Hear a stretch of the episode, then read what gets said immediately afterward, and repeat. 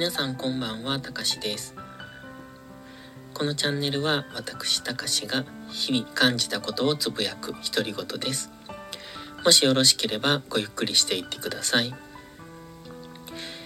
今日のお話は昨日の続きなんですが誰かを幸せにするには自分がまず幸せになりましょうっていうその話。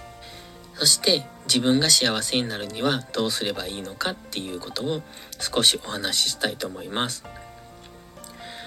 最初にお断りしておきますが本屋さんに行くと幸せになるための本っていうのはたくさん出てると思うんです。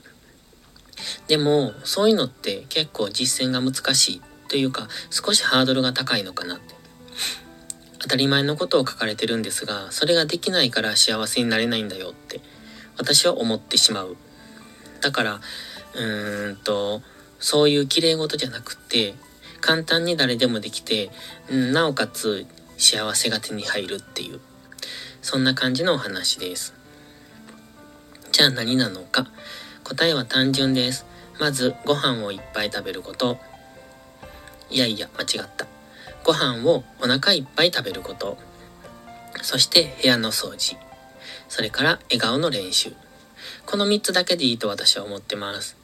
まだ言い出したら色々あってきりはないんでしょうけど、誰でも簡単にすぐ実践できる幸せになる方法だと思うんです。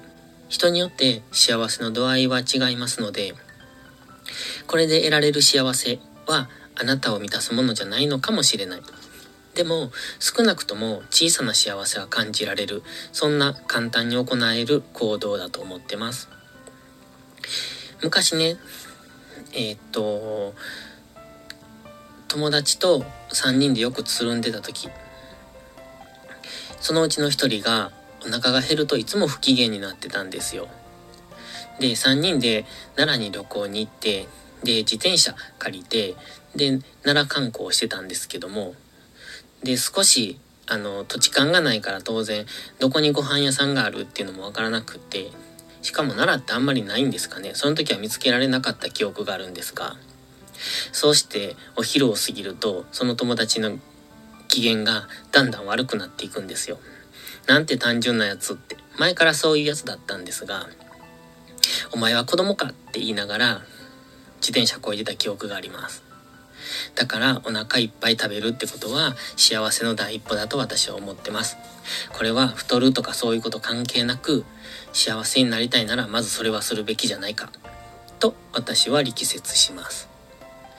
そして次は部屋の掃除。これは私が昨日体験しました。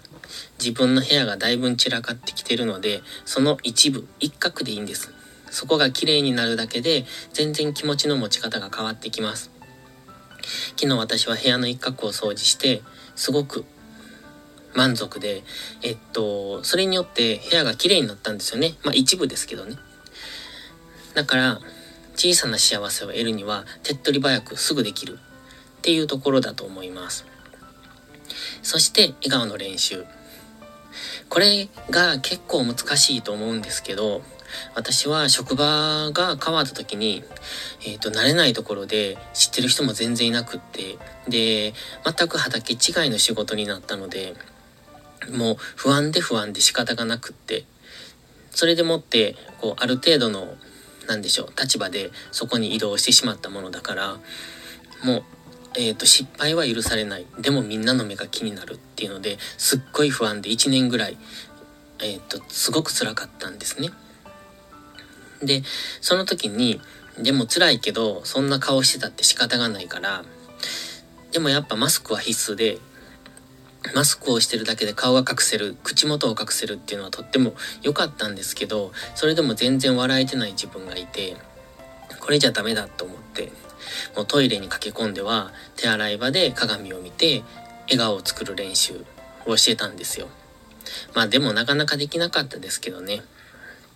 だからこれは私が実践済みで難しいっていうのは分かってます。でも、えー、っと、まずは形から入るっていうのはありだと思うんですよ。心から幸せになるってなかなか難しいと思うので、うん、まずは幸せなふりをする。それは笑顔であっても、うんと、振る舞いであっても。って私は思います。もうあからさまに不幸せオーラ出してる人ってどこまで行っても幸せにはなれないんじゃないかなって思うんでだったら少なくとも笑顔でいましょう、えー、下を向いて歩くんじゃなくって胸を張って上を向いて歩こうって。私は思うんです。辛い時ほどそうやってます。だから幸せになるための第一歩。私はまずご飯をお腹いっぱい食べる。これはくよくよ考えないため。そして部屋の掃除。掃除は心もきれいにしてくれます。そして笑顔の練習。まず自分の顔を笑顔にすること。顔が笑顔になると心も自然と微笑んできます。そう思いますので、この実践をおすすめします。では、話しべたたかしの独り言、本日はここまでです。今日も最後までご視聴ありがとうございました。たかしでした。バイバイ。